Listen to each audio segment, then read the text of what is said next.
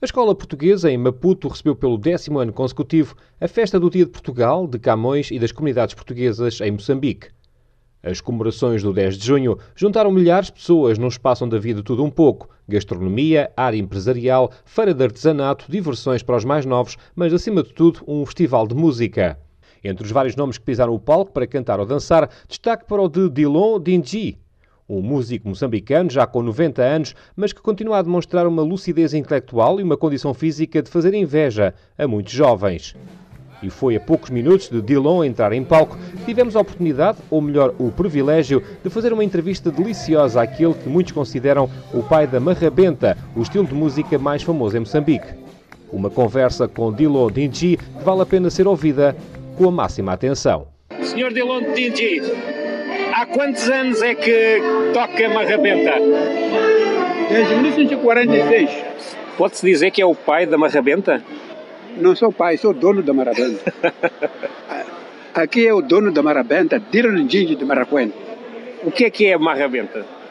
Marrabenta é desvirginação das meninas. Até eu andava a tocar nos casamentos.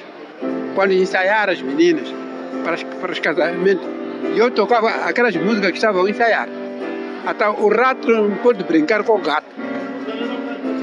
O senhor está-me a dizer que começou a tocar para conquistar as meninas, foi isso? Sim, sim, sim. sim. Eu aprendi a tocar a guitarra em 1938. E conseguiu, conseguiu muitas namoradas com a... Muito, muito. O senhor pergunta, quem é Marabento? É o Dylan Gigi. São as meninas que me deu esse nome. E é verdade também que foi o senhor que fez a sua primeira guitarra? A guitarra de lata? Sim. Foi eu que fiz. É, eu fazia aquela guitarrinha porque o meu pai não queria que eu tocasse a guitarra, porque o irmão do meu pai tinha viola em casa. Até eu tinha que fazer a guitarra de lata para deixar no mato. Então, quando eu ia para fazer cocô ou, ou fazer xixi, pegar aquela guitarrinha e tocar lá no mato. Às escondidas? Para ninguém ver? Para ninguém ver. E como é que essa guitarra era feita? Era com latas e mais o quê? Que material é que tinha mais? Tinha muito material, só tinha um pau, uma, uma, uma madeira que eu pus ali como, como, como pegada da viola e por três cordas, era três cordas só. Eu tocava, aprendi a tocar a viola com três cordas. Essa guitarrinha é 1939, quando o presidente Carmona visitou Moçambique. Eu estava a estudar na escola Roca de Aguiar Maracuelo. Então o professor disse: vocês alunos, vamos receber o presidente de Portugal na, na administração. E fomos para lá. No fim do comício, o, o, o, meu, o meu professor disse: olha, eu agora vou apresentar um jovem que vai fazer a, a, a vossa admiração. Me, me disse assim: ó, Dylan, toca lá a sua, a sua. Eu toco o hino nacional de Portugal. Pela pátria luta com os canhões marcha, heróis de mano, povo. So, toquei essa música. E o presidente Carmona, o que é que ele disse? Gostou muito. Tirou sem escudo no bolso, no bolso dele do casaco e me ofereceu sem escudo. Era muito dinheiro na altura? Era muito dinheiro. Não há nenhum jovem que pegava sem escudo. Sim. Nessa altura. Sim. O senhor Dilon tem quase 91 anos. Quando é que pensa deixar de tocar? Este ano vou deixar. Não acredito.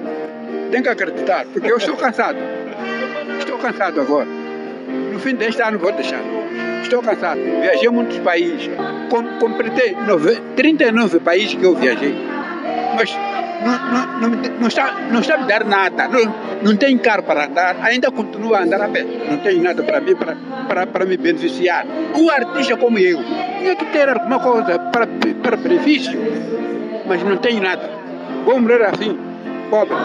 Eu vou morrer pobre. A pureza e simplicidade de Dilon Dingi, um músico moçambicano que nasceu em 1927 e que no próximo dia 14 de agosto completa 91 anos de vida. A forma como dançou, cantou, mas acima de tudo encantou todos aqueles que estavam na plateia, tornaram Dilon uma das figuras da festa do 10 de junho este ano em Maputo.